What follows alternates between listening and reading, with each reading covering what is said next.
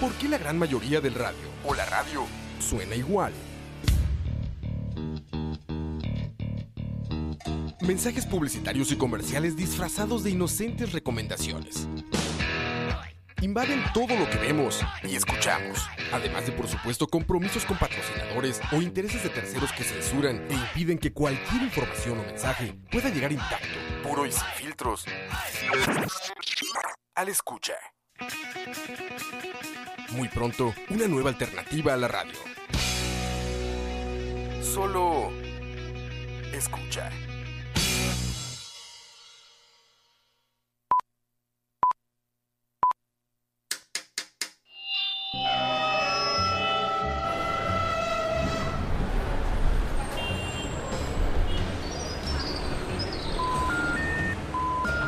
Detrás del audio, un viaje a través de la música, efectos, ambientes sonoros, en fin, todo lo relacionado con la producción sonora en el cine y la televisión.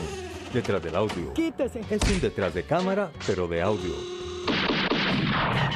Soundtracks, bandas sonoras, compositores, folies, información inútil pero interesante sobre la producción audiovisual haciendo énfasis en el sonido. Detrás del audio. Empezamos.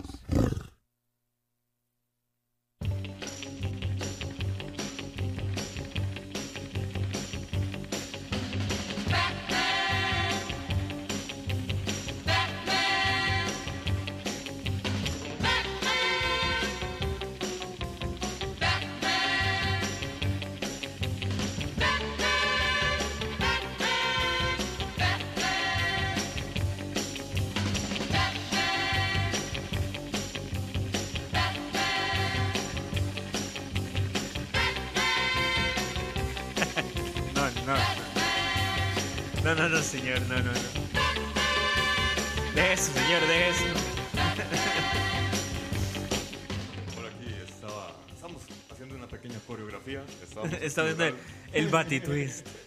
el batiagogó. El Batiagogo, ok. Era lo que bailaba Batman en los 70, ¿verdad, Gogo? Bueno, bueno, no sé si eso se le puede llamar bailar, pero es que ya sabemos que el término de baile aplica muchas cosas. Y pero en esa época era permitido todo, las drogas y la Ah. sexual. Teníamos licencia para hacer el ridículo donde quisiéramos. Y Bueno, Batman eso sí. provecho. El otro día estaba leyendo, o sea, nada que ver con el tema, ya sé. Pero ahora que esto es que se puede hacer lo que sea, estaba viendo que, por ejemplo, la de los Blues Blue Brothers, en la Ajá. película de los 70s, estaban hablando que los tipos tenían, en, en- en parte del presupuesto de producción, tenían una producción para cocaína y para bar privado. O sea, era... Con razón se murió tan joven. Exacto. Ellos tenían, o sea, y era parte del budget contemplado de estar comprando, y no solo para él, sino para todo el personal, porque la grabación se pasaba a horas en la noche. Entonces, para que estuvieran despiertos, tenían un budget para Los coca para todos. Mira, ¿cómo? Exacto. Good old ¿Por qué la- days, qué las eh. producciones ya no son como antes? Good old days, eh. Ya Sí, es lo que digo, ya los conos son como antes. Ahora hay que tomarse un Red Bull. Y bueno, a todas las personas que nos están escuchando hoy en Detrás del Audio, hoy empezamos una, bueno, 45 minutos antes. Hemos decidido aprovechar y ahorrar un poco de tiempo porque estamos cansados y mañana hay que Ah, en serio, yo pensé que era que íbamos a hablar dos horas. No, no, no, no, no, no mañana. Pensé que íbamos de 6 hasta las 8, era una edición especial limitada de, de entrada de, de fin Yo- de yo- año, de holiday special. Yo sé que la gente se muere por escucharnos más y... Se muere también, es un término muy amplio, ¿verdad? Bueno, se, se desviven, tampoco. Exacto, exacto, sí, sí, sí, sí. Tampoco Desfallecen. Digamos que les gusta. Exacto, ok, eh, ok, ok. El tema es que hoy estamos...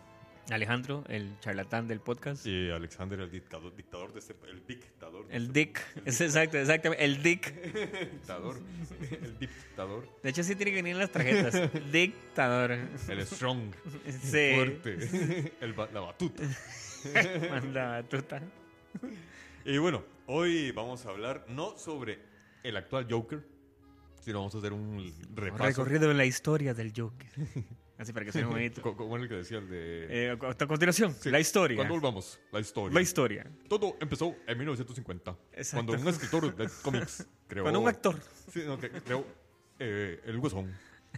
En 1970 surge César Romero con su interpretación de El Huesón. Conocido en inglés como el No Joker. puedo imaginarte una hora hablando así, sería traumático. Man, yo, ya, me aburrí de escucharme así. ¿El, el Joker salió en la primera edición de Batman? ¿O fue después? O sea, no fue... Él no, ¿Fue no- antes o después? No, me Lo que no recuerdo es después de qué. no te doy otro nomás porque estás muy lejos. Y esta mesa que tengo hoy se me... Bueno, eh, en realidad no sé en qué momento surgió el, el Joker. Ah, ya suenan. Ahí está. Mi chiste, ahí está. Aplauden por mi chiste. Bueno, ya, dejemos de estar eh, boludeando con los botones. Entonces, eh, pero ahí tenemos nuestra fuente de conocimiento, Internet, la fuente de conocimiento internacional. exacto. La base de datos. O, o- o si alguno de los que nos Nunca está escuchando, acabable. si ya, si de algunas personas que nos está escuchando y esté más empapado. Vamos eh, a buscar cuando fue la- En cuanto al bromas, según Diego Robert, Exacto. que nos está escuchando, que nos pueda decir en qué Algún día, mira. en, en cuál revista apareció por primera vez. Cuando- si ustedes tienen paciencia, algún día vamos a tener patrocinadores. Y algún día esto va a ser una pregunta que nos dará un premio. Algún día va a ser como, el que me diga cuándo Sí, salió sí, sí. Joker en la primera edición eh, se ganará. Una hora con nosotros en vivo. No dije premios, ¿verdad? premios. O sea, no es Halloween. No, es Halloween. les va a encantar nuestra compañía, vale, digo yo. Exacto. Bueno, el asunto es que el primer actor que representó al famoso Joker o el Guasón, y últimamente se ha puesto de moda el bromas, fue nada más y nada menos que un actor latinoamericano, un cubano llamado César Romero. César Romero como el guasón. Se guardarán en, se guardarán el clásico. César Romero como el guasón. Para los que no estamos tan jóvenes, pues de ahí sí lo- llegamos a ver esta serie. Eh, algunos otros tal vez ya la han oído, pero o la han visto, la han visto tal vez por YouTube porque alguien se los ha comentado. Yo sí fui de los que vio al final la, la, la cola de esa serie, claro. Aquí la pasaron como en los 80s. Sí. La serie en Una y otra vez. Eh, en Estados Unidos terminó en los 70s, ¿verdad? Sí. Pero de pudimos ver a este actor latino con su bigote pintado. Exacto. Es, es que hay algo que hay que entender, ¿verdad? César Romero, exacto. Para César Romero su bigote era algo emblemático. O sea, era el bigote. O sea, no es como la barba que tiene Alex ahorita. O sea, era el bigote, ¿me entienden? O sea, era una cosa ya de, de serio. ba- ba- barba de, de leñador jubilado Exacto. de la que me ando yo. Y tengamos en cuenta que en ese momento no habían los costosos efectos especiales para quitarle el bigote a Henry Cavill de Superman. Entonces él dijo, yo hago Joker, pero no me quito. Y así lo que decidieron hacer fue simplemente ponerle maquillaje encima del bigote. Exactamente. Y si lo buscan en internet, pueden buscar a Batman de los años 70. Ahí podrán ver en los, en los planos cerrados que el Joker tiene una cosa rarísima arriba del labio superior. Y ahí si le ponen atención se van a dar cuenta que es un bigote. Que es una mata de pelos. Es una mata- sí, de- de porque hecho, es un bigote muy profuso, ¿verdad? Así es como la describen, de hecho, una mata de pelos. Es una mata de En pelos. links encontré la mata de pelos de, de César Romero. Correcto, organito. Pero hay que entender que era el símbolo de virilidad de... Pero es que él, César Romero, durante los años 60 y 70, él interpretaba en Sí, cine claro. el famoso Latin Lover. Claro. Y el Latin Lover tiene ese bigotito así, fino, negro, oscuro, Exacto. ¿verdad? Espeso, para diferenciar de la- de- del bigote del, del- del anglosajón, que era rubio, ¿verdad? El del no el era latino, entonces tenía que, que- tenía que conservarlo para sus otros papeles. Exacto, porque era su marca, su sello. Ahora, a pesar de eso, que lo, lo que siempre han dicho es que él nunca se involucró mucho con el personaje. Sí. Entonces, por eso no quiso quitarse el bigote. Sin embargo, marcó una pauta. Sí. Aparte, porque eh, él, sí, si bien es cierto, se basó bastante en el personaje del cómic. Sí, aquí veo que es en la primera edición, Batman 1 Ah, junio imagínate. 1940, que aparece el Guasón por primera vez. Ah, ve. Fue puta, qué viejo. Sí. Bueno, resulta ser entonces que César Romero, basándose en el cómic, utilizaron un traje bastante colorido, el pelo verde, y eh, la sonrisa que le dibujaron también a César Rom- Romero fue emulando a la del el cómic. Y a partir de ahí fue, digamos que el modelo a seguir. Todos eran el Joker a partir de César Romero. Sí. Y ahí posteriormente vinieron cari- caricaturas, películas y videojuegos. Y de ahí unos se fueron alejando, otros intentaron Sí. volver, pero Porque siempre teniendo... Eso es algo interesante, ¿verdad? Digamos, porque eso es algo que vamos a ver de acuerdo a cada uno de los actores, ¿verdad? El, el- el approach que tiene con respecto al personaje del Joker, ¿verdad? Correcto. Con respecto a César Romero, lo que se le comenta, alguna gente lo critica, otra gente, porque es el punto de, de Ajá. Es que es muy cartoon, ¿verdad? Que es muy caricaturesco. Pero es, es que ese Batman era así. Correcto, o sea, si te ponías a ver todo el estilo en realidad de, la, de la serie, era muy caricaturesco, ¿verdad? O sea, los batidances, ahorita que me estabas comentando de Batman en una... ¿Cómo fue? Hay, hay un capítulo de esa serie de los 70 en la que Batman hace un torneo, una competencia de surf contra el Guasón. Ok. Y va Batman con su traje eh, gris azul Ajá. raro que tiene en Sí. esa época. Y encima del traje azul, con su capa y si todo, lleva una bermuda amarilla Ok. con un baticinturón amarillo. Entonces, de nuevo, ¿qué podemos esperar? O sea, de- no, no hubiéramos, o sea, ¿de qué sirve tener un, un guasón dark cuando estás peleando contra un Batman que tiene una bermuda amarilla encima? O y sea, que baila gogó. y que baila gogó. O Para- sea, vean, bu- busquen a la gente bailando gogó, la- a la gente joven que está viendo de- o oyendo bien este programa, métanse a internet y busquen música a gogó, gente bailando a gogó, para que se rían un rato. Exacto. Realmente era cómico. y, y- y sin embargo, pues eh, ese Batman fue un gran éxito, ¿verdad? Sí. Y es interesante porque, y por ejemplo, César Romero es uno de los actores que aunque él mismo no tenía mucho interés en interpretar al. Joker, lo interpretó durante muchos años, ¿verdad? Sí. Porque muchos otros de los personajes sí rotaban. Porque Gatúbela fueron como dos, tres actrices Sí. las que fueron los que interpretaron a Sí, Gatúbela. cierto. Pero César Romero se mantuvo. Sí, lo- los únicos que se mantuvieron fue César Romero, precisamente, Adam West en el papel de Batman Ujú. y el que hacía el papel de Robin, que no me acuerdo. Ward, nombre. Ward, creo que se No me llama. acuerdo cómo se Sí. llamaba. Pero sí, de todos los demás yo creo que sí fueron variando. El pingüino aparecía de vez en cuando. Ujú, Pero sí, en realidad César Romero era... ey, es que es el archivillano. Exacto. Entonces tenía que aparecer siempre. Y de nuevo, o sea, es decir, uno ahora la ve y tal vez uno le parece la cosa más incómoda de ver. Pero cuando era uno era carajillo, uno la gozaba Sí. viendo Batman. O sea, de, de hecho, de hecho, vean, bu- busquen los capítulos de esa época. Exacto. Ahí donde aparecen los famosos Splash, Zap. ¡Capón! Que era cada vez que habían golpes, aparecía una gráfica, una gigantografía enorme en toda la pantalla con textos que decían ¡Sas! ¡Capum! ¡Pum! ¡Cachapán! Que indicaba los famosos golpes que se daban los actores delante de la pantalla. Exactamente. Tanta violencia. Bueno, ya una vez que pasó la moda del Batman a gogo Exacto. Con, con este Joker, ya empezaron a aparecer caricaturas. Que fue el Correcto. siguiente paso, ¿verdad? Exacto. Y comenzaron a aparecer también actores que interpretaban esas caricaturas. Algunos siempre tomando como referencia al famoso César Romero. Exacto. Y acá precisamente yo estuve buscando alguna información de, de varias de las caricaturas. Que tenés como la Liga de la Justicia en los 70s Sí, y, y Batman toda exactamente. 70. ¿Cuál era la que salía? Eh, Batiduende. Esa era como setentosa, ¿verdad? Mira, ya te digo, es que de hecho aquí los tengo, lo que pasa es que. Terrible, terrible. ¿Cómo odiaba esa Batman? Porque era muy vacilón que hay que entender en la televisión nacional, ¿verdad? En la televisión Ajá. nacional a vos te vendían que, digamos, todos los días de lunes a viernes a las 3 de la tarde salía Batman. Sí. Pero nunca te decían cuál Batman iba a salir. O sea, así como un día podía ser Batman, este de la serie que acabamos de hablar, al día siguiente sí, podría sí. ser este Batman setentoso Completamente. de Batiduende y el día siguiente podía ser la Liga de la Justicia. Yo no lo sabía, era una ruleta rusa de emociones. Hay que entender que los canales compraban solamente los enlatados que decían Batman Exacto. y no tenían en cuenta que todo llevaba un orden Exacto. y que llevaba una cronología. Ellos simplemente agarraban, ah, va este, pum, lo ponían. Correcto. Yo creo que jugaban como barajas con los cassettes. los Exacto, pero eso ya la puse. Nah, nadie se va a dar cuenta. Bueno, resulta ser de que en los 70s que aparecieron esas caricaturas, eh, estaban actores como Lenny Wainwright, Wow, que, en- vean, estos son personajes, son actores que yo nunca había escuchado, total. porque son gente que se hicieron famosos en los 60s y se- 70s, que yo cuando los vi, ya saben, en los 80s acá, yo era un niño, entonces de ahí no me preocupaba por saber quién los interpretaba, pero ahora ya sé sus nombres. Por ejemplo, está este señor, el Lenny Winrip, también está, eh, pero ojo, Lenny Winrip solamente estuvo en la serie que duró un año. ¿Y eso cuál era? ¿Cuál de todas era esa esa? caricatura duró un año y esa se llamaba... Batman, la serie animada. Eh, no, algo de. Ay, no tengo el nombre acá. Es que hay tres. Está esa que les digo de Lenny. Ajá. Está la de John Walker que se llamaba Los Super Amigos, que esa sí duró ocho años. Super amigos, Esa claro. sí fue la que más vimos acá. Exacto, sí. Y posteriormente. Que también habían diferentes versiones terribles. Ay, Ah, las- sí. Con los gemelos fantásticos y la otra que tenía el Sí. super perro este. Sí, sí, sí. Después se, se fueron cayendo cada vez más. Ay, Dios. Y bueno, no, en realidad en fábulas de esa época ellos fueron los dos más trascendentales. Entonces tiene que ser la que yo digo, la cochinada esa Sí, super la de de, de. Batiduende. La, la del Batiduende creo que es la de Lenny Winner porque no duró nada. De hecho, Ah, exacto, esa le digo yo que tiene como un año. Sí, Sí. du- duró una temporada Gracias a Dios. un fracaso.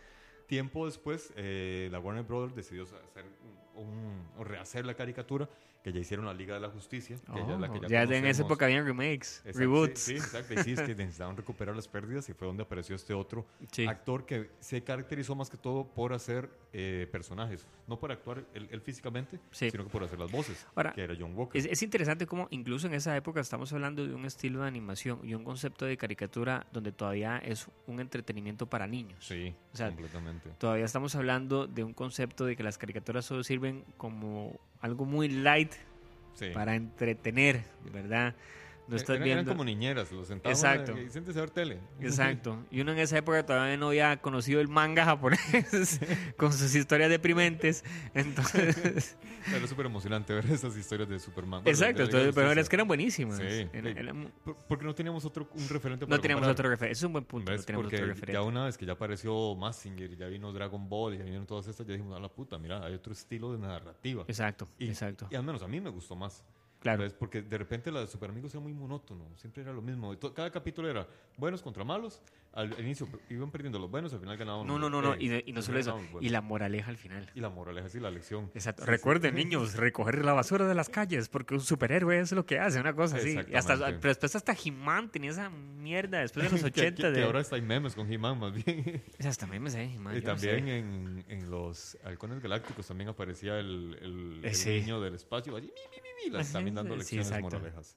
Por Dios. Ay, ¿por qué nos en- intentaban enseñar cosas buenas? Exacto. Bueno, el asunto con el problema con John Walker era que no que era alcohólico no, y no. tomaba Johnny Walker, digo. O sea, no para- supieron explotar el personaje. Eh, ojo, la tem- el- esta caricatura duró ocho años, pero el Joker solamente salió en la secuencia que se llama The Wild Card. Y Wow. resulta ser de que era el Joker disfrazado de otro. Eh, Qué malo. Ya, ya, ya me parece tan malo. Y, pero... no, y todavía es peor. Ok, todavía es ok, peor, ok. No solamente era el guasón disfrazado de otro villano, sino que estaba disfrazado de también de un villano de una carta de, de, de- de póker. Ah, ya, no me que... que era el, el as. Oh. Entonces de ahí era como que, ah, qué original, ¿verdad? El guasón Oh. disfrazado de, de, de, de-. Bueno, por lo menos no es el guasón disfrazado del guasón, ¿verdad? Del- Sí, por lo menos. Pero ojo, ojo con lo que pasó con esto. Resulta ser de que cuando en la caricatura ya capturan al, al as y le Ajá. quitan la máscara, se dan cuenta que es el guasón. Ajá. Tiempo después se les ocurre hacer un, un ¿cómo se llama? Un spin-off. Qué miedo, no sé. cu- Cuando mezclan personajes de pueblos diferentes. Y mezclan a Batman con Scooby-Doo. Ok. Aquí la cosa se Ok. pone ya escalofriante. Ya es para apagar el televisor Ok, ok. Esa- ya puedo imaginar. O sea, ya, ya lo estoy visualizando. Ese es el problema. No, De hecho, deberíamos después, en algún momento, estar buscando los links de esto para que ustedes puedan sufrir luego en sus hogares viendo las referencias de todo lo que estamos hablando. Yo voy a hacer el pro, voy a estar buscando eso de una Ah, vez. de, va. de hecho, el, este, el de Scooby-Doo sí lo tengo. Voy a buscar Batman eh, el actor se llama Larry Storch. Busquen ahí en, en YouTube, busquen a Larry Storch, Storch en en Scooby-Doo. Lo voy a buscar también. Bueno, eh, ¿lo tienes ahí? Sí, voy a buscar Batman Scooby-Doo y les paso el link para que sufran. Sí, por favor. Resulta ser de que fue un fracaso tal que... no- todo- todo- a ver, los que hemos visto Scooby-Doo, sabemos que Scooby-Doo es un perro Aquí muy tengo cobarde. Batman meets Scooby-Doo meets Batman y Robin. Voy a, voy a, esa voy es. a. Resulta ser de que Scooby-Doo es un cobarde. Es un perro muy miedoso que huye ante todo. Pero cuando aparece el guasón, no se asusta. Es la primera vez que Scooby-Doo se comporta de manera valiente. Y entonces, más bien, eso fue en detrimento del, de- del Joker, porque de repente, que es un payaso aterrador y Claro. asesino, de repente, más bien, es el que tiene que salir huyendo de un perro cobarde. Y bueno, el experimento no resultó y solamente se hizo ese capítulo con esa mezcla entre Scooby-Doo y el guasón. Qué horror. No, terrible. Ya para que Scooby. No, no, no, no. no. Terrible, terrible. Y bueno, y entonces se siguieron apareciendo más fábulas, comenzaron a aparecer nuevas propuestas, eh, comenzaron a sonar varios nombres, por ejemplo está Michael Emerson, John DiMaggio, John Joseph. Eh, otro, otra persona que también interpretó a, a Batman es en caricatura, es Brent Spinner. No sé si alguien ubica a Brent Spinner. Brent Spinner, para los que vieron Lost, Brent Spinner es el malo de Lost. El malo de el los. malo, sí. Es el, ah, el ay, el ese, ve- Ben. Ben, exactamente, el que es el personaje de Ben. Ah, como lo odio, Ben. Resulta ser de que a este cabrón le dieron también la oportunidad de interpretar al Joker. ¿En qué interpretó la Joker él? Ah, no, no, y vieras que sí. De hecho, la temporada, eh, la serie duró dos temporadas. Ah, Y- ¿cuál era? La que él tenía como un pelo largo, que era como un animal. El no, Joker. perdón, perdón. El Brent Spinner, ma, me me equivoqué. Brent Spinner es Data de Star Trek. Él fue el que Ah, interpretó ok, sí, en dos me- temporadas, donde dice John, John Justice, que se llama la, la serie. Ajá. Ahí. Resulta ser de que. No, es que ahí me está picando algo.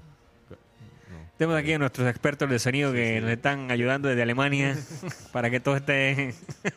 Resulta ser de que Brent Spinner, quienes han visto la, la serie vieja de, de Star Trek, la de... ¿cómo se Está- llama? eh, la nueva generación, la siguiente generación. La nueva generación, la, nueva generación, donde sale... The Next- The eh, Next. Generation, creo que es. Sí, sí. Ajá. Resulta ser de que Brent Spinner es el que hace el personaje de Data. Ah, ok. Ahora, no sé a quién se le ocurrió ofrecerle a él el personaje del Guasón, porque realmente la serie duró dos temporadas, no gustó para nada y la sacaron. ¿Cómo se llamaba? ¿Cuál de todas era? Era de, de John Justice, del 2011. Ah, John También Justice. fue en serie. Bueno, Y pero no, eso ya está. Eso ya es muy reciente, pero igual no, no, no gustó. Pero qué pasa, hay una, hay una, es que hay, vamos a ver, está, mm, está esta que salió por la época de Batman. Bueno, obviamente es que, obviamente está una que salió en la época de Batman Begins que tenía un guasón muy particular, que era como muy animal, con un pelo Ah, sí. largo, como Sí, sí, salvaje. que, que de hecho se parecía al, al, al- al mu- muñeco brasileño de... A Blanca, sí, a Blanca. Sí, exactamente. Esa, esa, de- búscame en tu Sí, base no, de datos quién de se. Ese lo interpretó Kevin Michael Richardson. Kevin Michael Richardson. Resulta ser de que en realidad lo que se intentó hacer fue un rediseño estético, pero de todo, Exacto. incluso de la línea gráfica. Y eso fue el peor error. de Exacto. No sé qué estamos viendo, estamos mencionando primeramente los menos importantes porque. Sí, sí, sí, sí, porque después viene el, el plato fuerte. Entonces, por eso también no tenemos un orden cronológico, pero es importante salir de esos. Pero sí. Exacto. Esa fue una serie que yo recuerdo la serie por la estética. Sí. La temática no estaba mal, pero yo creo que la gente no, no, no esperaba o no quería. De, de- de hecho, es lo que yo encontré. Yo nunca vi la serie hasta ahora. Resulta ser de que, eh, como la serie estéticamente no gustó, le dieron un twist, un, un giro a la historia Ajá. que como que le voló la mente a todo el mundo. Resulta ser de que el guasón se vuelve bueno. Más bien él es el justiciero de la ciudad. Y contamina con un, un gas, creo, maloso, digamos Ajá. así, y hace que Batman sea el malo. Entonces, eso hizo que la serie se volviera interesante. ¿Cuál fue el problema? Que a nadie le gustó la estética. Sí, es a mí sí me gustaba ese guasón, me pareció Ajá. diferente, pero... pero Mm, Pero es que no- nada que ver, o sea, era un Por eso, monstruo. en te- realidad era un exacto, te gustaba. Pero eh, bueno, ahora que decís de monstruo, pero digamos, no es la primera vez que se hace ese intento. Recuerdo, eh, no sé si ustedes se acuerdan de unos cómics que se llamaban los Amalgama Comics. Los Amalgama Comics salieron en una época en la que DC Marvel ponían a sus personajes a votar, o sea, a la gente a votar por los personajes y los ponían a pelear en cómics para ver cuál ganaba. Entonces, por ejemplo, Batman contra Ah. Capitán América. eh, Wolverine contra Lobo, eh, Hulk contra Superman. Entonces vos escogías quién El ganaba. Chapulín contra Messenger. Exacto, obviamente.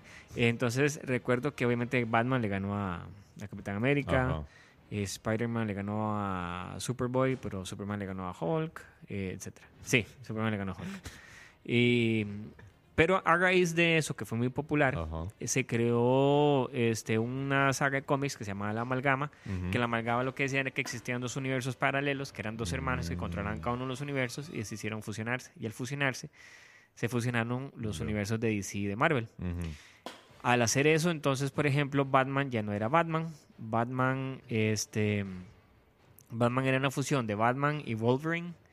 Entonces era Batman con garras, ¿verdad? No acuerdo el nombre del personaje. Pero el enemigo de él se llamaba la hiena. Y la hiena era una mezcla entre la hiena y Sabretooth, que era este. esa- y era una hiena. Me Obviamente, pues la estética a mucha gente no le gustó. La idea Sí, de que sí. el guasón en sí fuera un animal, ¿verdad? Pero sí, sí, sí, duró como un año algo así la saga. De, la de hecho, línea. hubo otra caricatura que esa realmente encontré muy poca información porque esa no gustó para nada. Y en esa también es Batman en un mundo paralelo donde el guasón tiene cabeza como de sirena. Ajá. de- pero de, de- de sirena de alarma, no, no, no sirena de, de- de mitad mujer, mitad pez, sino tiene cabeza de sirena y es bueno. Eh, esta serie sí realmente en lo que encontré fue que mm, Sí. fue detestable.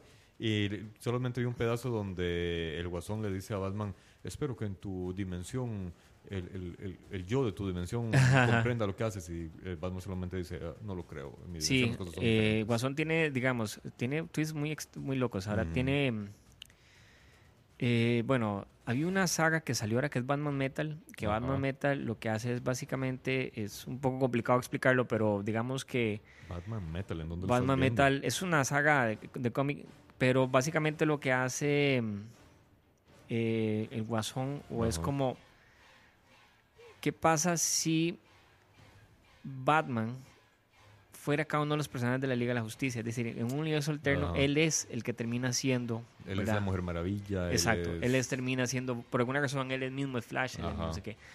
Pero obviamente, entonces, en esos universos hay un Batman Ajá. que es el Guasón, que es un tipo que se llama The Man Who Laughed, que es un tipo que él no ríe. Es como un, ver un personaje de Hellraiser, un demonio de Hellraiser. Él simplemente es lo único que le es en la boca, tiene los ojos tapados, tiene unos, es- este, es demasiado, demasiado dark y tétrico y es súper terrorífico. Pero solo está en cómic. En Está en cómic. Imagino No, que algún día si lo hacen en, en serie va a ser una serie Para bastante mayores de 15 para mayores de años. 15 años, exacto, mayores de Hue 18, puña. 30 años. Sí, sí. Este, les puedo dar después con más carnita, pero es que ahora es un poco complicado explicarla porque sí, Sí, tiene sí, un sí, poco de. Y- y no hay que dar spoilers tampoco. Exacto. Después tenés la crisis de dos mundos, que es igual, este universos paralelos, que el Batman de otro universo encuentra una máquina para crear, este, viajar entre universos paralelos y entonces en un universo paralelo la Liga de la Justicia es mala y este y la oposición a la Liga de la Justicia, porque en ese universo paralelo no es Batman, es el búho, porque Batman siempre quería decidir entre ser un Batman o, O un Batman y él decidió en esa ser un búho.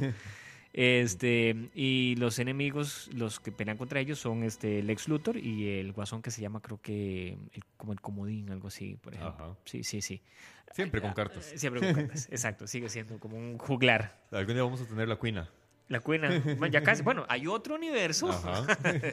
Hay otro universo de Batman donde Flash, cuando Flash este, decide viajar, avanzar en el futuro, Ajá. de- devolverse el pasado para evitar que maten a su madre, al hacer eso él cambia todo el universo DC, porque él cambia muchas cosas. sí, claro. Y entre las cosas que él cambia es que en el universo que se crea no matan a, no matan a los papás de, De Bruce Wayne. sino que matan a Bruno.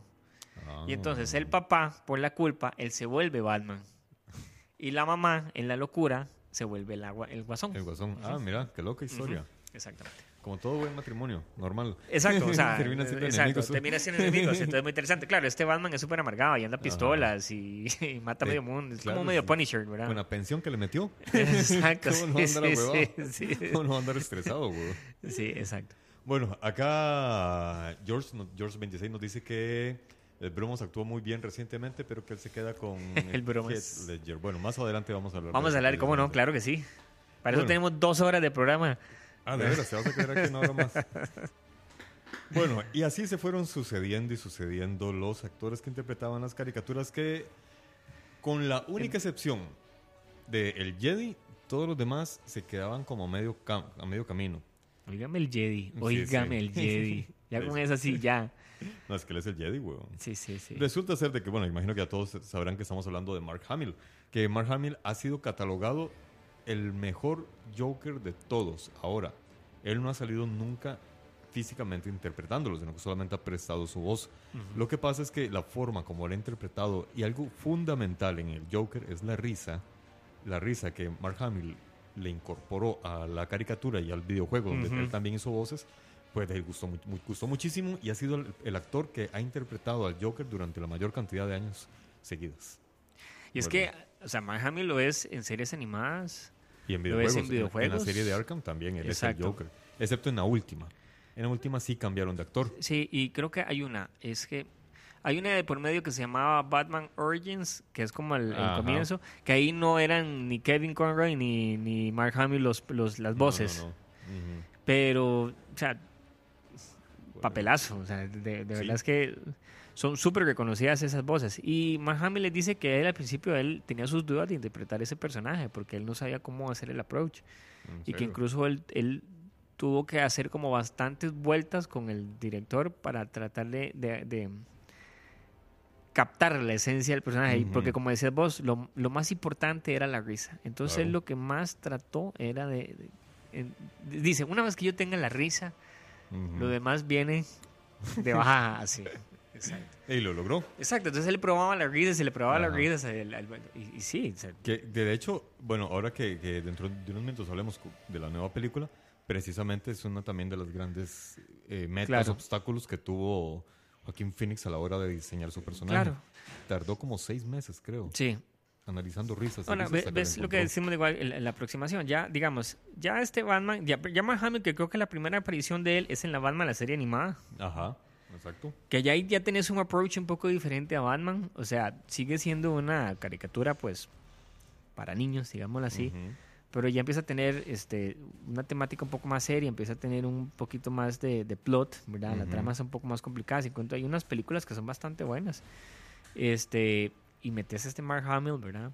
Correcto. Que este Guasón ya... Ahora, que a Mark Hamill lo teníamos olvidado. Sí. Mark Hamill después de, Sí. de- de la Guerra de las Galaxias, como que por su accidente, por haber quedado iconizado ya como personaje de Jedi, Sí, ya no no- conseguía trabajo tan fácilmente, ya no era una estrella. Sí, tal vez eso le ayudó mucho, ¿verdad? No, Sí. no, da- no dar la cara, digámoslo así, sino tener esa facilidad con las voces. De hecho, es interesante. Yo creo que la primera vez que yo me enteré que él era Ajá. Mark Hamill es como, ¿what? Sí, sí, sí, sí, yo creo que a todos nos pasó lo mismo. Claro, y él este... Pero si ves a este Guasón, ya este Guasón tiene algo más psicópata, digámoslo así. Ya es un tipo malo. Sí, ya es más oscuro. ya es más oscuro. Él sí ya quiere hacer, él, él sí busca hacer crimen, daño. Porque eso es muy importante diferenciar esto en todos los, en todos los diferentes Batman que hay, ¿verdad? Este sí ya es un criminal en sí. ¿verdad? Él le gusta generar caos. Que es diferente al de César Romero, que más bien es más bromista, Era más, más bromista, exacto, ¿verdad? Que es como hacer desorden y Sí. joder la vida, pero este sí, Y, y era todo como muy focalizado contra Batman. En Exacto. cambio, ya a partir de Mark Hamill era ya un psicópata soci- social, ya alguien que quería Exacto. hacer daño a la sociedad, no solamente a Batman. exacto, exactamente. Y a partir de ahí, más bien, digamos, si el primero en dar la pauta fue César Romero, el segundo fue Mark Hamill. Sí, Y a partir de ahí todos dijeron, ok, este es el nuevo boceto que hay que seguir sí. de, de- de Joker. Y posteriormente en varias caricaturas y otros videojuegos que se hicieron, siempre trataron de seguir la línea de Mark Hamill, que en algunos casos fue bueno y en otros no, porque más bien limitaban el, no sé si el, el alcance creativo de los actores. Claro. Porque, de, de hecho, en el link que yo encontré, dijeron una frase muy buena con respecto a, a John Cassir. No, no, ¿cuál fue? Aquí tengo el nombre de este cara. A John Spinak, Spisak, Jason Spisak. Que Jason Spisak posteriormente también retomó el personaje de Joker en uno de los videojuegos, Ajá, pero todo el mundo dice, lo hizo muy bien, lo hizo genial. El problema es que se parece a Mark Hamill. exacto. Entonces, y es que obviamente seguro es lo que la dirección le pide, ¿verdad? posiblemente. Buscan hacer un casting a alguien que sea. Ajá. Pero eh, más bien, como te digo, eso fue un poco contraproducente porque por un lado Jason, que al parecer es un gran actor, eh, no pudo explotar todas sus habilidades porque Claro. le dijeron, o sea, es que tiene que seguir a este cabrón, porque tras de eso ya venía con la, con la precuela de que en el videojuego anterior había quedado en misterio el reencuentro entre, entre el Joker y, y y Batman cuando se, se encuentran por primera vez, creo que en el, en el hospital este psiquiátrico En Arkham. que creo que había quedado como en el aire. Entonces dijeron, es que si vamos a hacer la continuación de esto, Sí, a es huevo tiene que sí, ser Mark es- Hamill o alguien que lo haga igual. Porque si lo cambiamos, de se va a notar mucho la diferencia en la trama. Sí, es que, vamos a ver. Ahí imagino que también los productores valoraron eso, ¿verdad? O sea, era, seguimos, si vamos a seguir la misma línea, No, es que tiene que un- ser tiene que ser la continuidad, yo entiendo. O sea, es que básicamente yo creo que este tipo es el que yo te digo que él cambian la voz en el Origins. Y el Origins es muy importante porque el Origins, valga la ganancia, es el comienzo de Batman. Ujú. ¿Qué es lo que pasa? Al ser el comienzo de Batman, es la primera vez que el Guasón se va a topar con Batman. Sí, exactamente. Entonces, claro, como decís vos, o sea, él, él no puedes cambiarle lo que venís haciendo la línea porque ya son unos personajes que ya están en ese y momento muy posicionados, están exactamente. construidos Y- exactamente. Y, ya uno se graba las voces. de Correcto, ellos exactamente. Entonces, cuando él se lo conoce, lo conoce, ya uno entiende después porque el juego es como es. Pero exactamente, no puedes decir, Ay, hola, vaya, ¿cómo estás? ¿Me te recuerdas de mí? Que la película anterior yo hablaba así. Exacto, tendré una voz diferente más adelante. Que de hecho, eso es un gran problema que tenemos cuando vemos los- esos productos traducidos. Sí. Cuando son series, porque de repente una temporada la traduce Pedro Pérez, sí. la otra Sí. temporada Arnoldo Pereira y son voces Sí. diferentes, carácter, Bueno, diferentes. eh, y- yo creo y que un, ejemplo muy grande que pasó hace varios años ya fueron los Simpsons. Cuando los Sí. Simpsons sufrieron el cambio del doblaje que era de México y lo pasaron a Venezuela. Y el tipo, el que hacía de Homero, tenía lo que estamos hablando ahora. Él tenía la maña, seguro lo obligaron, no sé qué, a que tenía que sonar muy el Homero anterior. Ajá. Entonces, obviamente, la voz no era tan igual, pero él quería hacer el mismo manerismo sí. y eso era muy chocante. Era Bastante. muy chocante. De hecho, perdieron muchísimo. en Perdieron esa época con- muchísimo. Con, ese cambio. Exacto, es, es cierto. Yo creo que ahí. Es que no eh, sonaba Homero. A mí eh, me parece que en lo personal en Latinoamérica perdió mucha fuerza eh. Los Simpsons a raíz de ese cambio. Digo yo, no sé si también- Ahora, ah, no, no tiene nada que ver con el tema, pero me llama mucho la atención. Los Simpsons en Estados Unidos tengo entendido que casi no son vistos. Creo que somos los latinos quienes mantenemos esa Sí, serie que- viva. Qué barbaridad. Que sí, tengo amigos y familiares que han ido allá y se, se quedan un tiempo y dicen, no, allá nadie ve los Simpsons. Es una- algo casi que nuestro. Y ya están por el ya 30 aniversario, ¿verdad? Imagínate. 1989 son 30 aniversario, ¿verdad? Deberían darnos regalos a los latinos, que somos los que tenemos esa serie. Sí, pero cuánto, no, imagínate, acordate el cuento con. ¿Quién era? Don Gato, acuérdate Don Gato. Ah, Don ¿Cuánta Gato. Don ¿Cuánto Gato fue? una temporada. Una temporada. Sí, son, es más, son 29 capítulos las de Don Gato. Exacto, Nada más. y nada más. ¿Y cuántas veces nos lo dimos acá? Y toda la gente, ¿por qué amó a Don Gato acá? Por el doblaje. A la gente le encantaba las benditas voces de, de- de Don Gato. Sí. Y no tuvo, pero nada. O sea, se fue sin pena ni gloria en. Estados Unidos. Y aquí, te- sí, sí, es cierto, ¿verdad? Exacto. En cambio, aquí quedamos extrañando a Don Gato. ¿Qué vamos a Quedamos enseñar a Don Gato? más. Bueno, eh, ya dejando atrás todos estos caricaturas y videojuegos, ya entramos a lo que sería los guasones o jo- jo- jokers que la gente más reconoce que son los del cine. Exacto. Y Sí. aquí empezaríamos con el primero, que Uf. fue precisamente Jack Nicholson, Nicholson. que apareció en la, en la primera secuela de, de, de Tim Batman, Burton, señores. dirigidas por 1989. Tim Burton. Wow. Que, eh, vean, hay algo muy, muy curioso con respecto a las películas de superhéroes y Tim Burton. Y es que durante los 80s, las películas de superhéroes eran una mierda. Eran horribles. Los guiones espantosos, las actuaciones deprimentes, los trajes fuera Los como presupuestos. ¿verdad? Es que de nuevo, yo creo que estamos hablando en una época donde es un tipo de género donde los productores todavía no le tenían mucha fe. Entonces, Sí, por pero poco. tam- me imagino que tampoco le tenían fe a Batman con, Tom, con Tim Burton. correcto, exacto. Entonces no le tenía fe a Tim Burton Ajá. con Batman porque era el director y- y principiante. novato, sí, exactamente. Y tenés un personaje que los cómics a ese punto no son la gran Ajá. cosa. Yo no voy a gastar mi dinero en eso, no. Vamos a ver Sí, si sí, funciona, sí. no. Y con una estética muy diferente, porque muy eh, particular. Tim Burton venía de, de producir la, la del este Teeny Winnie o Frankie Winnie. Frankie Winnie, luego la de Beetlejuice y luego el- el- eh, Eduardo Manos de Tijera Exacto. y entonces de repente de, de- de personajes, digamos, en Beetlejuice y eh, la de Edward Scissorhands es como son un poco medio oscuras, Exacto. no llegan a, la- a la goticidad, digámoslo así, o la oscuridad que sí llega Batman. Entonces, imagínate la gran responsabilidad de los productores de decir, agarremos este chamaco que viene haciendo películas entretenidas, porque son entretenidas, Exacto. Y yo y creo que él se, una película oscura. él se vendió, exacto, como decís vos, él se vendió por, por, exacto, por las, las animaciones que hacían Disney y por estas Mm. películas, por el estilo muy propio artístico, la edición artística muy particular que él tenía. Sí. Sí, sí, sí. Y, y que es interesante porque en Batman calza bien, Increíblemente bien. Y además que construyó una ciudad gótica gótica.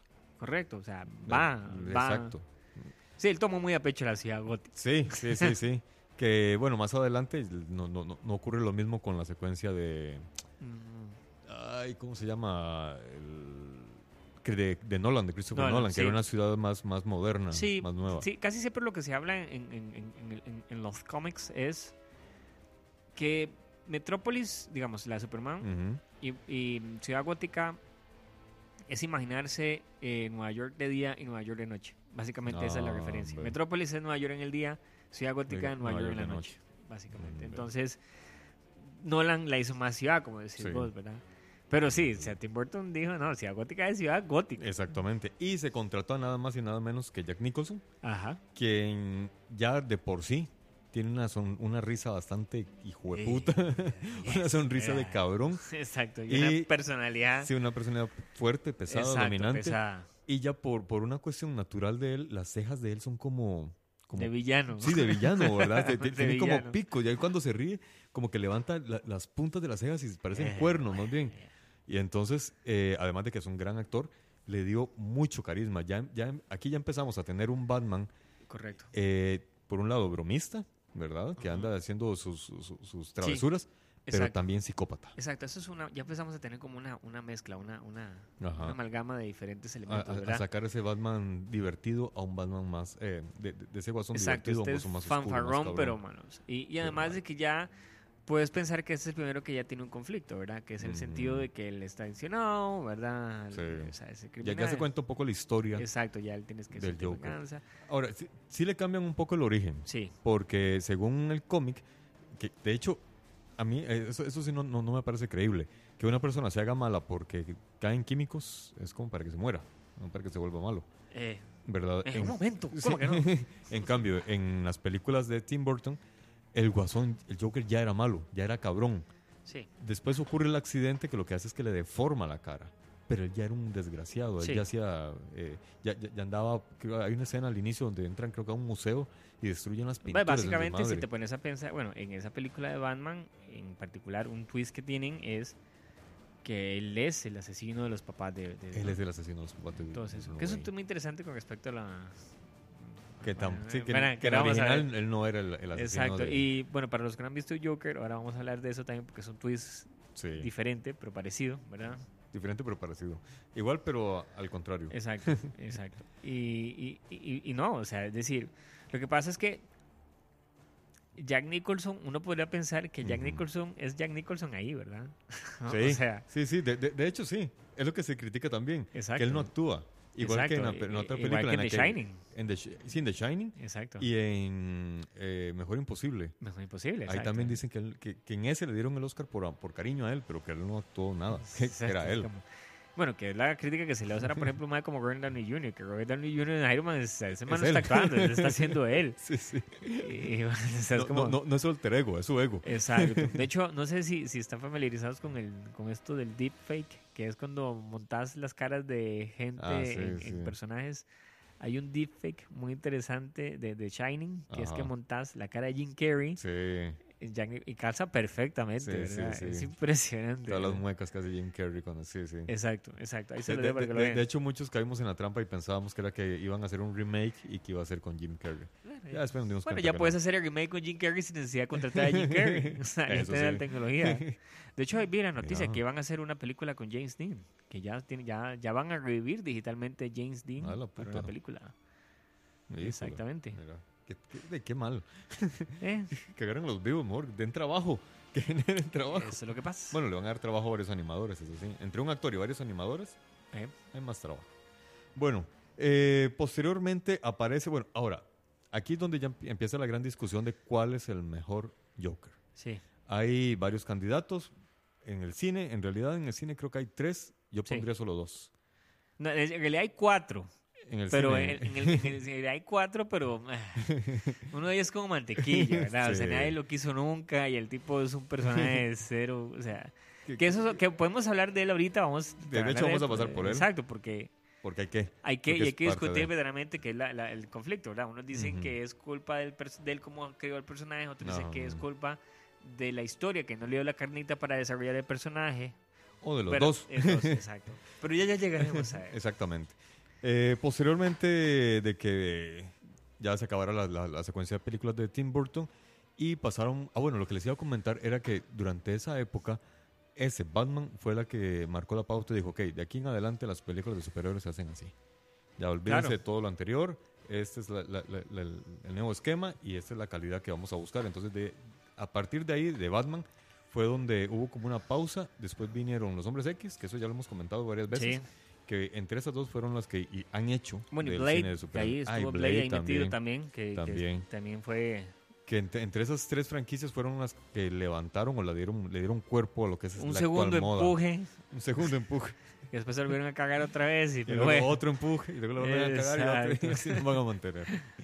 Bueno, y posteriormente entonces ya viene el famoso Christopher Nolan que ya trae Ah, la serie de Batman con Christopher eh, con, Bale. con, con- sí, Con, con Christian, Bale, perdón. y Heath Ledger. Y que, Heath Ledger. que es interesante, ¿verdad? Porque aquí empezamos con algo que yo creo que Heath Ledger empezó una moda o un movimiento que la gente todavía no entiende que eso se da, Ajá. que es el de, mae, dale una oportunidad a este actor porque no sabe lo que va a hacer. ¿Verdad? O sea, en su momento ser. Heath Ledger, cuando ese mae fue seleccionado, la gente decía, mae, porque tiene que ser ese tipo como guasón. Ahora, yo- antes de esa película, yo había visto a Heath Ledger en dos películas que eran comedias románticas. Exacto. Una de, de, de Que de en la 10 media- Things I Hate About You. Sí. Exacto, ¿verdad? Eso. Sí, sí, y la de y la que es de, de Night's Tale, el medieval. caballero, sí, de Night's Tale, claro. Y bueno, me gusta Sí, a mí también, buena música, de Sí, exacto, exacto. Y esa mezcla, Me, gustó mucho esa forma como mezclaron Exacto. la estética visual antigua con la música moderna. Correcto, pero entonces venís de esa referencia. Ajá. Hay una película, para entonces que tenía una película dramática que se llamaba Candy, muy buena, que eres un adicto, muy No buena, australiana, muy buena. Pero yo no sé si esa es la película que este man no la vio y dijo, bueno, es que este man tiene material. Pero ¿qué es lo que pasa? Eso es lo que voy. Él crea esta, esta tendencia a Mm. partir de ese momento, porque Heath Ledger cuando hace el papel, o sea, la sacó del estadio. Sí. Y entonces a partir de eso la gente dice, no, madre, pero es que Ben Affleck como Batman, bicho, madre. Dale chance, madre. Sí, sí, sí. Madre, Jared Leto, ahora que vamos a ver, madre, bicho, dale chance. Entonces ahora resulta que hay que darle chance a todo el mundo porque no todos. sabe si te vas, la vas a sacar del estadio, madre. Y hay más que funcionan, hay más que no. O sea, no es, no es la, la regla. Sí, exactamente. No es una fórmula No matemática. es una forma matemática. Bueno, resulta ser de que Heath Ledger dentro de las grandes virtudes que tuvo, una fue que él diseñó el maquillaje.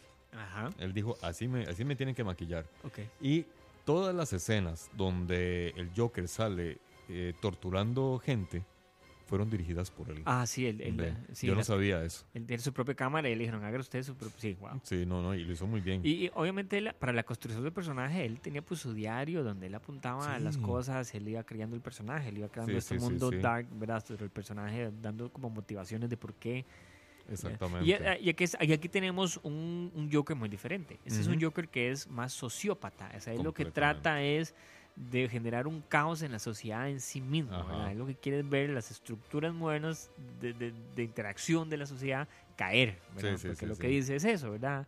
La locura es como la gravedad, lo que necesita es que lo empujen, ¿verdad? Y la gente va a caer, todos van a caer, ¿verdad? Exactamente. Sí, él quería armar un desmadre. Y Exacto. por eso es que arma esa trampa de que es como en el ajedrez. Juega un, un ajedrez. Exacto, De que puedes, hay dos fichas que, se te van a- que están en peligro. Puedes salvar solo una. exacto. Y siempre vas a perder la otra. Y siempre, y, y eso, y ese, y ese momento donde vos vas a llegar a la locura, eso es lo que dice que todos estamos propensos. Que eso es un tema que ya, que Batman en sí y el Guasón manejan, eh, se maneja, digamos, en esta en The Killing Joke, Ujú. que es el cómic de, de Batman, este, el Guasón verdaderamente genera un montón de, de acciones durante ese cómic, que se los quiero contar porque ustedes pueden verlo, eh, que lo que tratan es de presionar a la gente Hacer a que vaya a hacer mal. O sea, Ujú. entre esas cosas, una de las cosas que él quiere presionar es a Batman que él mate a alguien, porque Batman es una persona que no rompe su juramento. Sí.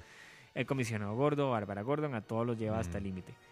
Porque la premisa de él es, lo único que hace falta es un mal día. ¿Verdad?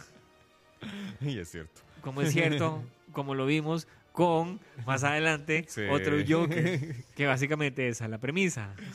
Exactamente. O sea, todo está de una forma u otra conectado. Sí. Y bueno, entonces pasamos al siguiente y lamentable guasón. Es que este, este es el video que es muy accidentado. O sea, Jared Leto, ¿qué, qué, qué año es esto? Estamos hablando, ¿esto es 2000? 13. No, no puede ser No. 2013, ¿qué? 2014, 2015 tal vez, un poco más 2015, reciente. No me 2015, acuerdo ¿no? cuándo es. Wow, Jared Leto. O sea, primero que a él le da por ser un actor de método, entonces él es bastante complicado para crear, porque no solo él crea el personaje, sino que él se convierte en el personaje en el día a día, en el set de grabación, con sus amigos. Él, para darle credibilidad a su 2016. personaje, para darle credibilidad a Mm. su personaje, entonces él empieza, le manda regalos súper absurdos a todos sus compañeros de casting, man. manda condones usados, manda ratas vivas. Cerdos este, muertos. cerdos muertos, sí. eh, culebras. Sí, no. Sa- Eh, salía a caminar a la calle con el disfraz de- del. Joker para sentirse más identificado. El diseño del personaje de él, uno pues entiende, o sea, él... De nuevo, aquí tenemos un Joker diferente que es más crime lord, digámoslo así, él es un gangster. Sí. De hecho, no se ensucia las manos. Exacto, él es un gangster más diferente. Con dientes de metal. Eh, los tatuajes, es, es Sí. verdad. Es decir, ahora, de nuevo, la gente lo que dice es, es que el problema que tienen aquí es que Jared Leto, él quiso diseñar su personaje así, entonces él tiene la, porque él trató, y- ok, aquí es donde vamos con la presión, tal vez él en un momento le dice, más que usted tiene que parecerse lo menos que pueda a Heath Ledger porque Heath Ledger es, la dejó muy alto. Entonces él que se ganó un Oscar, ¿verdad? Póstumo a su muerte, pero se ganó el Exacto. Oscar por entonces- interpretar el Joker. tenés a alguien que se siente presionado a separar mucho su interpretación de lo que ya existe, que se va al otro extremo. Al ridículo. Ok, Puede ser, sí. Ahora, ¿qué pasa? Hay otra gente que dice, no, pero es que la historia de Suicide Squad, la versión original, Ajá. que no fue editada, bueno, porque esa historia es absurda, hasta mundo puede ver quién editó esa película. Hay como 40 minutos del guasón que se grabaron Sí. de construcción y desarrollo del personaje que le hubieran dado mucho más carne a la ser, historia y al personaje para entender por qué era así y para identificarse con él. Podría ser. Pero aquí de hecho, simplemente lo que se dice es un lo que al final tuviste fue un cameo glorificado, ¿verdad? O sea, de, de hecho, es una de las molestias que él tiene como, en sí, como Ujú. actor, de que grabaron un montón de minutos y solamente aparece como en 10. claro. Entonces él se, él se- él se resintió en ese sentido porque dijo, "Ey, ¿para qué me hicieron grabar tanto entonces? Ujú. Es un montón de desperdicio de tiempo, de recursos. Y de ahí, quién sabe qué pasó. Yo, yo, yo no sé qué había en esas tomas. No sé si realmente hubieran ayudado a fortalecer el personaje. Es que, de No sé nuevo, si exacto, mejorado la, o la- sea. la- la- la historia. El asunto es que el rato que él aparece. Para no mí que si la historia no funciona, no va a funcionar desde el principio. O sea, Entonces y- lo hubieran sacado del todo. y, y si ustedes, y nada más para ponerse un poco de contexto, tal vez los que no están enterados de cómo funciona la historia de Suicide Squad, cuando Suicide Squad sale, creo que es David Ayer, como se llama el director. a ver, un- no recuerdo. Bueno, cuando él hace la película y hacen los primeros screens con los productores, los productores dicen, ma, esto no está bien. No me gusta, no me gusta el ritmo, no me gusta la construcción de la historia, hacia dónde va, etcétera, etcétera. Este. Se hace un trailer, creo que es el segundo trailer de Suicide. Squad, que tiene un tono muy diferente. El trailer, Ajá. un tono muy diferente al primero. Y en este es donde viene, creo que Bohemian Rhapsody y el, y el, y el, el trailer es loquísimo, la cosa más divertida del mundo. A la gente le encanta el trailer. Dice es que el fast pacing de la Ajá. edición, la música y toda esta glorificación de los personajes en la forma que están entrando, la gente lo amó. ¿Qué es lo que pasa? El trailer pega tanto que llegan los productores y le dicen al director, ve, ma, ve este estilo que tiene el trailer. Bueno, ma, yo necesito que la película sea así. Y el ma dice, viejo, pero ma, ya grabamos, o sea, dijo, ya la película está grabada, ya la película tiene una forma, Ya tiene un- ya, está, ya tiene una forma de 17 ser. mil dólares en la revelación. Entonces, él dice, está bien, si no podés, yo me encargo de que otra gente lo hace. Entonces, los productores le dan la película para editarla a la gente que hizo el trailer. O sea, la película de Suicide Squad la edita la, gente, la reedita la gente que hizo el trailer. No jodas. Perdón, o sea, o sea, ¿me entendés? Ahora, ¿qué es lo que pasa? La película cuando la editan es otra mierda. O sea, la película después la enseñan y es otra mierda, no funciona. De nuevo, voy, la película no funciona de ninguna de las formas. Al final, lo que termina saliendo en el cine es como una amalgama entre la visión original del director y este bodrio raro que hicieron los de la editora. Es ese desmadre. Exactamente. Entonces, entre ese despiche, ¿cómo no se va a perder 40 minutos del guasón? Sí, sí, sí. Que igual la gente critica, es que el Guasón ni siquiera tiene que haber salido en primer lugar. No, no, es de- un desperdicio. No, no, no le aporta nada a la historia. O exactamente, o si lo o sea, es decir, o si lo quería meter, el guasón tenía que ser el enemigo principal. No tienes Sí. que meter esa loca bruja, no sé qué, que no está haciendo nada. Todo ese tiempo que perdiste mostrando eso era el Sí. tiempo que tenía que ser el guasón, porque el guasón era el que tenía que ser el personaje, el, el- el Desde un, desde un inicio el problema fue el guion. Correcto, Entonces no hay que echarle la culpa a nadie más. Ahí Exactamente. se equivocaron con el guion. exactamente. Y bueno, eh, lástima, porque Jared Leto en realidad, por ejemplo, él sale en Blade Runner sí, y lo hace bien. Sí. Es un buen malo, un buen Sí. villano. Y no recuerdo cuál otra no, película yo lo vi y también lo hace bien. Es en, es en esta donde es la única donde yo digo, "Madre, no. el no problema que tiene él ver". es que él no la deja ir, ¿verdad? O sea, y ahora con ese Ajá. Joker nuevo, él, él- él se ha metido en una guerra eh, Pero creo que- mediática. que- creo que él ya no va a salir más como yo. Correcto, pero ese es el punto. Él se Ajá. metió en esta guerra mediática porque él, él dice, a mí me han prometido que yo iba a hacer X cantidad de películas y que yo iba a hacer Ajá. este montón de cosas. Y de pronto él se entera que están haciendo este Joker, Todd Phillips está haciendo este Joker y dice, madre, pero ¿qué pasó con mi saga de películas? Bicho, madre, todo eso quedó guardado. Entonces él dice, pero no, entonces él, él dice, pero es que la gente critica a mi Joker, pero es que mi Joker fue un problema de dirección, de creación del personaje, no fue como yo lo hice, sino como me dijeron que lo hiciera. Entonces él incluso hace poco posteó una foto de él, no sé si la- él posteó una foto de él como el guasón, sin los tatuajes, sin, los sin, sin esta chapa de dientes, Ajá. Eh, para que vieran que él podía ser un Joker diferente. Y la gente le dice, ma, déjelo ir. Supérelo. Supérenlo. Entonces él lo que dice es eso, yo ya no voy a hacer más el Joker, pero es que entonces él, que- él, él quiere justificar que no era culpa de él, que él tenía el material para hacerlo. ¿Será cierto o no? Bueno, no sé. Bueno, yo también he visto un video de Tommy Wiseau. ¿Sabes quién es Tommy Wiseau? sí, I know, I know, I did not, I did not. Oh, hi, Mark. Tommy Wiseau, que es el peor actor, el peor director, el peor gui- guionista, guionista. el peor productor de la historia, pero que es uno de los más famosos. Exacto. Eh, Por vean- lo peor que es. Sí. Hasta que alguien más malo. Insisto, busquen la película The Room, véanla y luego busquen The The Disaster, Disaster Artist, Artist. y véanla también. Van a ver quién es Tommy Wiseau. Tommy Wiseau tiene un video donde él aparece como Joker. Oh. Y crees que no se ve mal, weón.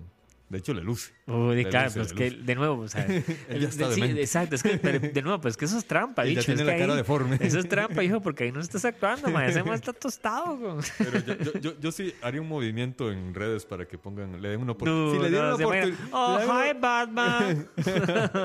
no, I did not. I did not rob the bank. No, I did not.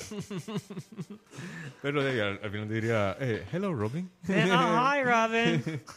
No, pero quién sabe, al rato y resulte. Al rato. si le dan oportunidad. Qué dicha que no sos- que no sos cabeza de una productora. Qué dicha que no sos cabeza de Warner Bros. en este momento. Uno tiene que agradecer a la vida porque todo pasa como pasa. Todo por Tommy Wiseau. Bueno, grande, grande, mi amigo. Ok, pero ¿qué pasa? De nuevo, y ahora entra este Joker. Ajá. Que no, que no fue. Ah, bueno, el actual, el que Sí. está ahorita en, en cine. No, es que yo te, te quería mencionar otro. Ah, tenés ahí Eh, un sí, colado ahí, el un colado Gerber. Es. Ese se llama, él se llama Cameron Manahan. Ma- Manahan. Manhattan, el de He-Man. Muy Eh, bien, claro. No, no, no. Cameron Manahan resulta ser de que él es. Él interpreta y no al Joker en la serie Gotham. Ah, sí, ya Es- sé. Es que esa, serie nunca la vi, entonces no, No, tengo ni, la ni menor. yo. Exacto. ni, ni yo sí. no- nunca la he visto. Pero ¿qué es lo que pasa con esta serie? Que es la serie ocurre cuando Batman eh, cuando Es adolescente, cuando- creo, sí. Cuando es niño, ni, ni siquiera es Batman. Sí. Y entonces no puede aparecer el Joker. Pero necesita un, archivilla- un archivillano. Ajá. Entonces aparece este chico, le da un personaje que nunca es el guasón, Exacto. aunque se comporta como él. Ajá. Eh, tiene una risa malévola, es un cabrón. Y todo el mundo piensa de que él es el guasón, Ujú. pero se muere.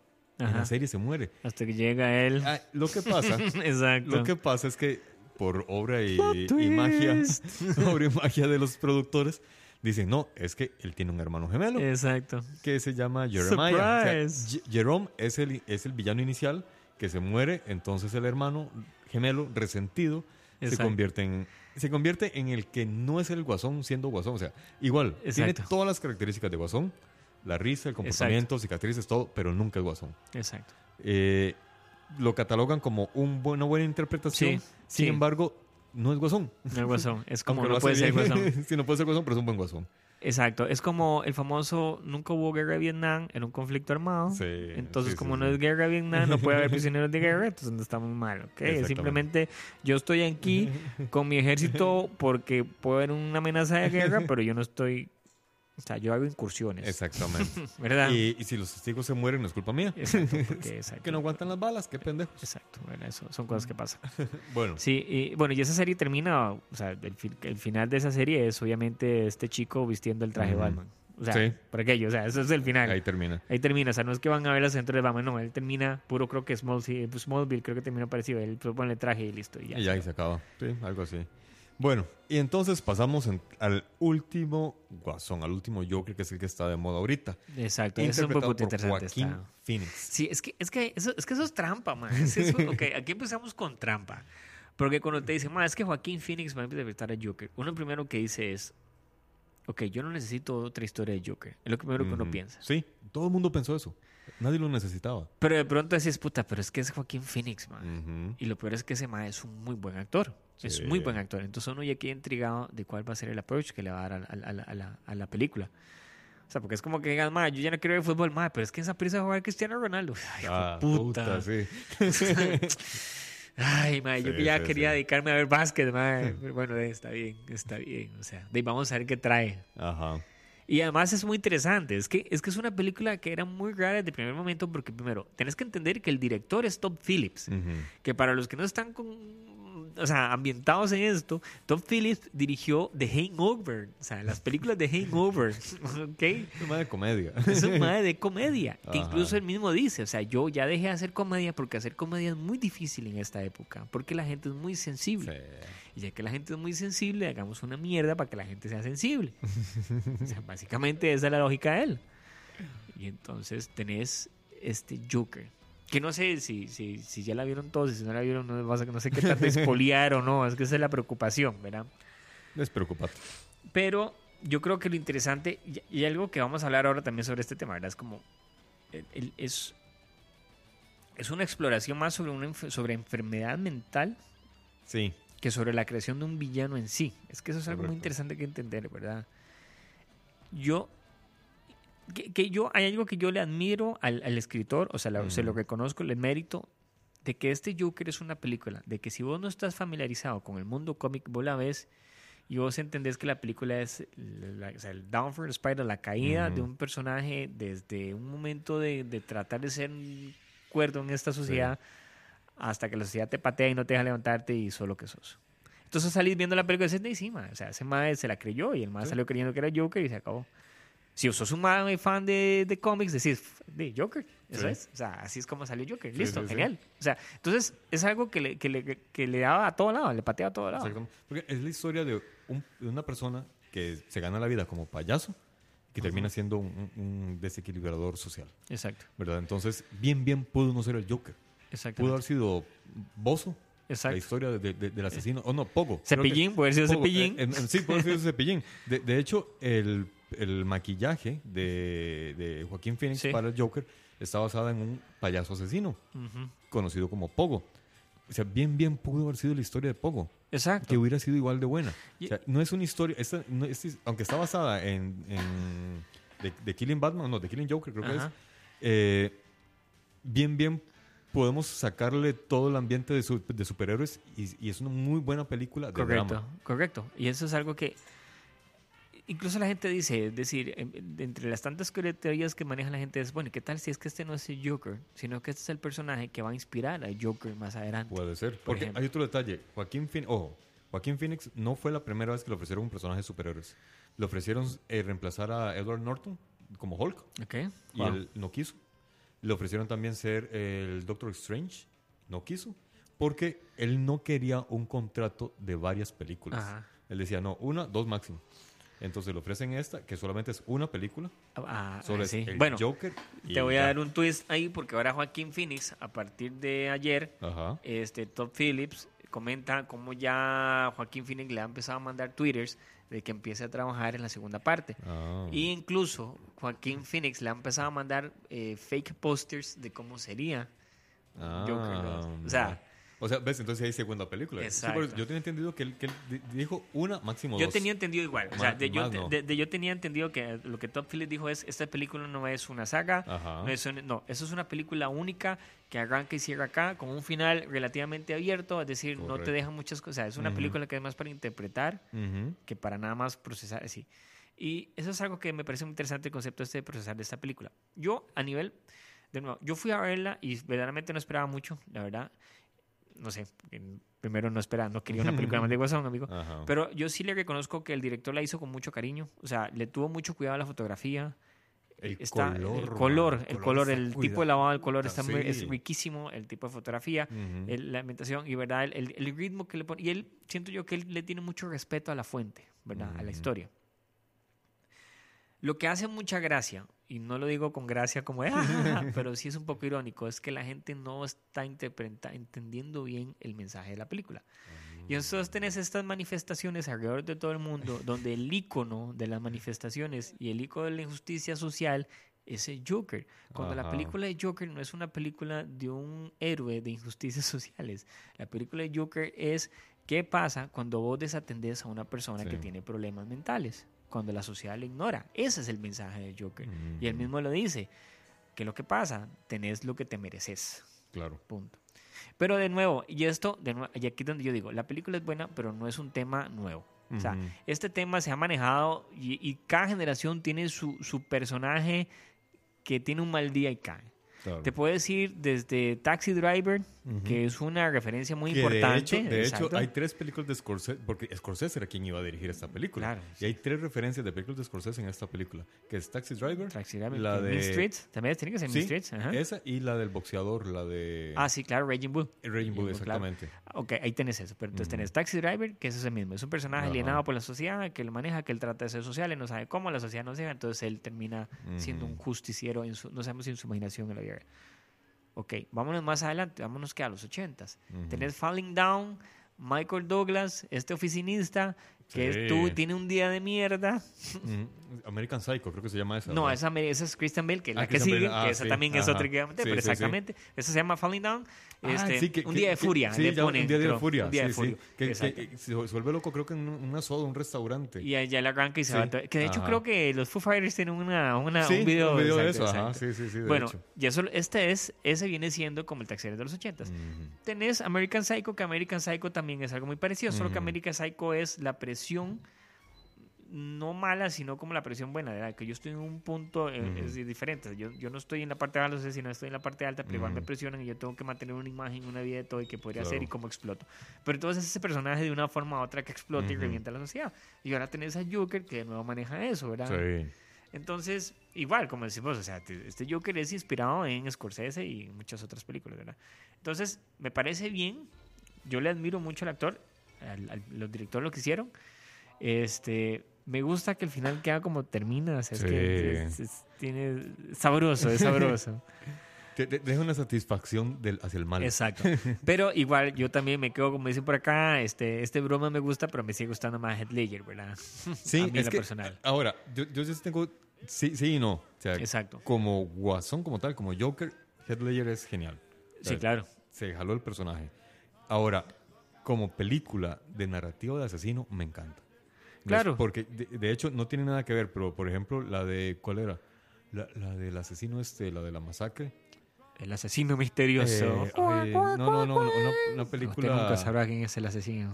Ay, no me acuerdo cómo. La, la masacre, no sé dónde, que es la historia de un Mae que, que mata a la familia, luego ter- termina, cuando es niño, mata a la, a la hermana y al novio, luego mata a los padres, termina en la cárcel. ¿Fue? Eh, de, de ahí, creo que de ahí salen la- la- las secuencias de las películas de Jason. Que es, la historia, es una historia real, Wow. que es un niño que mata a la, a la- a la- a la- hermana, mata al novio, luego mata a la mamá, termina en el psiquiátrico, pasa años en el psiquiátrico, se escapa y luego sale a matar gente. Es una muy buena historia de cómo se construye un asesino. Ah, no, esa no, esa, ah, no, esa no es la de Creator and Murder. No, no, no, no, no, no, no- no recuerdo cómo se llama. El asunto es que es una película de, de este género gore que Ajá. mucha gente piensa que es una mala película por lo mismo, porque dice, ah, es una película de sangre, pero no, en realidad hay toda una construcción No, otra y- película de y- sangre. y una degradación del personaje Claro. de cuando es un niño feliz, alegre y cómo va derrumbándose hasta convertirse en el psicópata que es. Claro. Esto me pasa a mí con, con esta película. Ah, yo pensé que eso me pasa a mí. Yo, ¿qué? No, no, ¿Eso no, pasa no. qué? Sí, ahorita los mato a todos aquí. Terminamos aquí el programa del día de hoy. Sí, sí, exacto. Jehová. sí, sí, sí, sí, sí, sí. Exacto, ¿cuál es el? Ese. No, no, Alex, no, que. Eso, Bueno, exacto. es- algo, algo similar me pasó con esta película, porque me gusta mucho toda esa narrativa de cómo te van construyendo el personaje desde que es alguien que está desequilibrado, pero que Exacto. intenta ser o ser, ser aceptado por la sociedad y cómo un día la sociedad lo va rechazando hasta, hasta derrumbarse. Me gusta esa narrativa, por eso me gustó esta película. Claro. ¿Ves? Pero como película en general, como Joker, Joker, sí prefiero a Hugh Ledger. Claro. Ese carajo sí realmente, sobre todo en ese discurso que se echa contra Batman cuando él está de cabeza y comienzan a girar, Exacto. que es cuando él cuenta todo y revela todo lo que vos estabas diciendo antes. Si es que lo que se necesita un mal día. Exacto. Y Y algo muy interesante que tiene Joker de Heath Ledger Ajá. es como a él no le interesa verdaderamente que la gente conozca quién es. O sea, De él- hecho, a todo el mundo le cuenta una historia Exacto, diferente. Él cambia la historia de Sí, sí, diferente, sí, él no le importa. O sea, él lo que quiere es generar caos. Que es Ajá. lo que y mismo este, Alfred le dice. Hay gente que lo único que quiere es ver el mundo arder. O sea, y ya, se acabó. Este tiene una justificación. El Joker de Joaquin Phoenix tiene una justificación, ¿verdad? Que Mm. exactamente él, como que la respuesta de él a una sociedad que lo oprimió y entonces él siente que tiene que responder. Que también es otro approach, ¿verdad? Sí, O sea, claro. pero Sí, sí, sí, me gusta cómo manejan la relación de él con, con la familia Wayne en esta película, ¿verdad?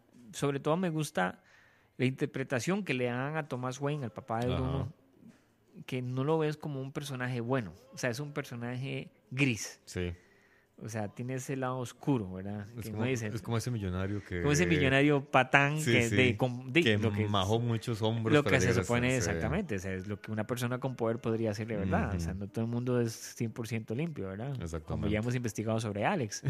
Pero eso lo diremos en otro programa. ¿eh? No, eso, eso yo lo atiendo solamente con mi abogado y la gente de Hacienda al frente mío. Exacto. Perdón. Uy, lo dije al aire. Exacto. O sea, esos Panama Papers, o sea, falta mucho todavía. mae, hay, un, hay un documental buenísimo ahora en Netflix. Buenísimo, la lavandería. La lavandería. Muy bueno, Está véanlo. Genial. Véanlo, está Qué muy bueno. loco, es ¿Ya- muy ¿Ya, lo viste entonces? Sí. Ma, al final yo, ¿qué? ¿Qué? Sí. Ya, Panama Papers no es nada comparado a Sí, ese otro lugar. qué lástima. Sí, hay que irse a vivir a Estados Unidos para lavar dinero. Exacto. Este. Ah, bueno, detalles, detalles que encontré sobre la interpretación de, de Joaquín Phoenix. Una, que bueno, ya mucha gente escuchó, ¿verdad? Que él bajó Exacto. 23 kilos en cuatro meses. Exacto. Qué, qué dichoso. Ay, qué dichoso con la dieta. Ahora, no, y, y de hecho la dieta fue, fue bastante estricta. Y él mismo menciona las dos secuelas que tuvo eso. Ujú. Una, que a la hora de grabar dice que fue una tortura porque Todd Phillips siempre llevaba unos panecillos franceses y que a él le encantan. Decía, mierda, no los puedo comer. Y que eso le generó cierto comportamiento de anorexia. Porque dice que él tenía Ajá. miedo de subir un grano. Eh, un grano, un grado. No, un gramo, ya no dije nada. Tenía miedo de subir un gramo en su peso, porque ya no iba a ser el personaje. Entonces fue durante todo el periodo, el periodo de grabación, él estuvo con el nutricionista a la par, manteniéndose en esa delgadez en la que interpretó la película y siendo torturado. Dice que había momentos que incluso que él no tenía, que él no control de su cuerpo. Ah.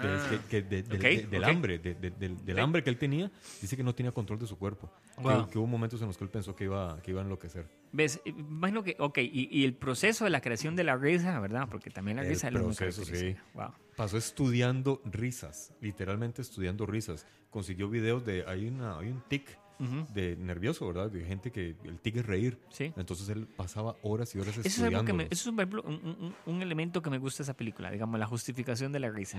Por ejemplo, ¿qué es esto? Que es una risa involuntaria, ¿verdad? Sí. Me parece que es interesante, ¿verdad? Es un twist ahí. vas- Exacto, es que eh, vendría a ser el, el tic nervioso. El tic nervioso, de- de- del exactamente. Luego, otro detalle es que a raíz de, de estos cambios físicos que él, que él estuvo teniendo, durante las grabaciones, dicen que él de repente se levantaba y se iba.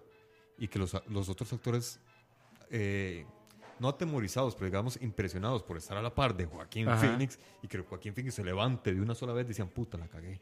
Ya, Ujú. ya el actor se enojó por mi culpa. Dicen que todo el mundo vivía aterrado por eso.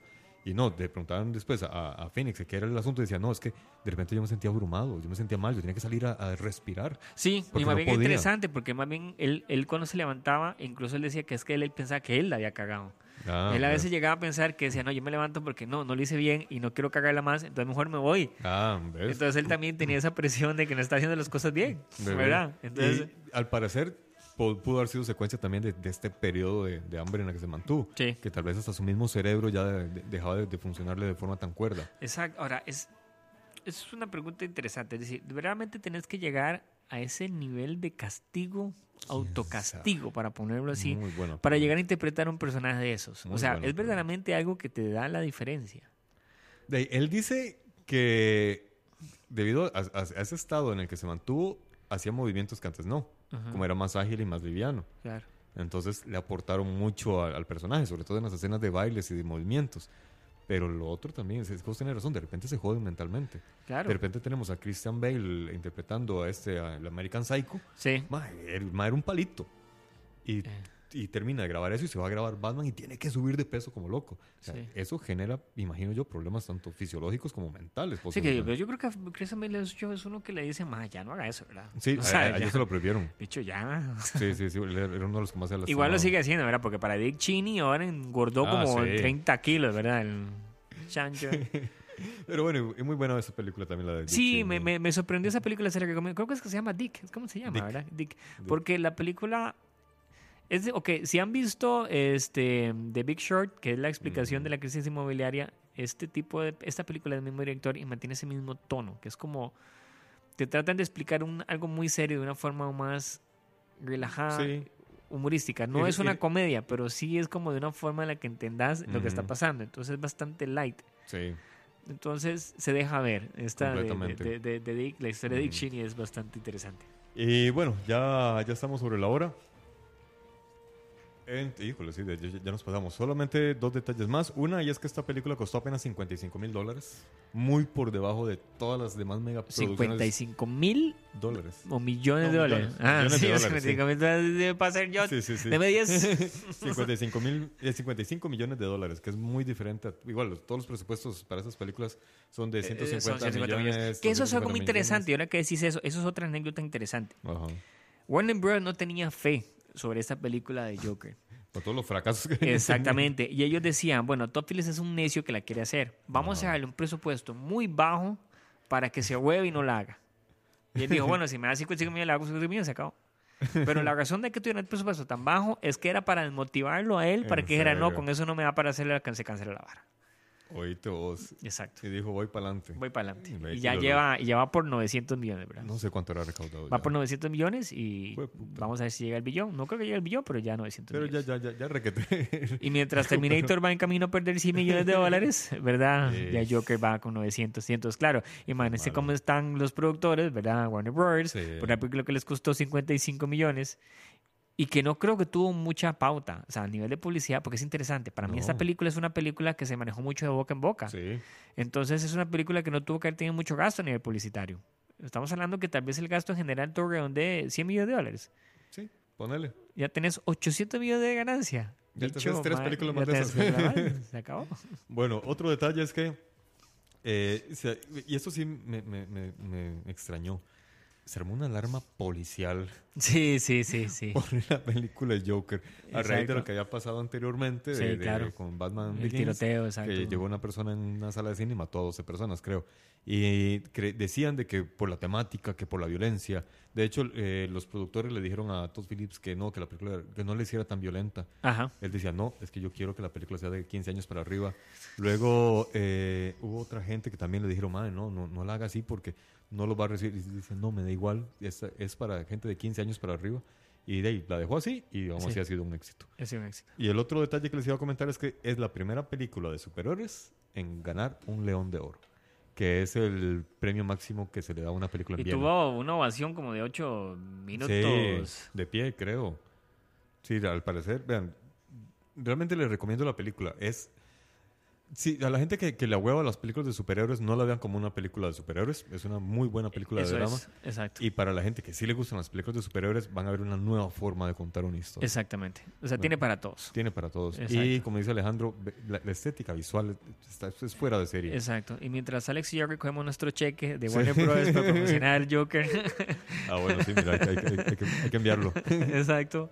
Mientras le mandamos la factura a Warner Bros. por esas palabras tan motivadoras que acabamos de decir sobre Joker y Joaquin Phoenix, nos despedimos. Exactamente. No sin antes leer a las personas que son parte de nuestros Patreons, que son Ayrton Vega, No Vargas, Alices Alcides Molina, Alan FM, Andy Johnson, Anónimo Magdinero, Alex Ante- Antonio Bustillos, Bob Ba- Baque- Baquez, Bob Patiño. Brandon Solís 99, Carlos López, Christopher Araya, Dave Solo, David, ah, Dave está solo, David Ocampo. Qué grande. eh, ay, dice por el otro lado. A la gran familia. De- Denis Lenchuk, Diego Rey, Emanuel Sánchez, Fabián, Fabio, Francisco, Isaac, Jason, Jonathan. Y María Angélica. O sea, que sigue la lista. Jorge, Jorge, José, José, José, José, Julio, Kenneth, Kevin. y que, que, que, que, vot- que vote. No sé quién es ese. En Cogote. Ay, sí, mira, qué bien, qué maravilla. Sigue ¿eh? siguiendo. Lobo, Luis, José Manuel, Luis Moya, Perales. Ol- Olivier, Olman, eh, Pablo, Muy así. Pillsbury, Rafa, Ricardo, Sharon, Steve, Steven y otro Steven. Steven y otro Steven, qué bueno. Y Tavo. Entonces, de ahí, buenas, buenas noches y muchas gracias a todas las personas que nos están escuchando. Alexander el dictador. el- sí, ya me trae el, todo.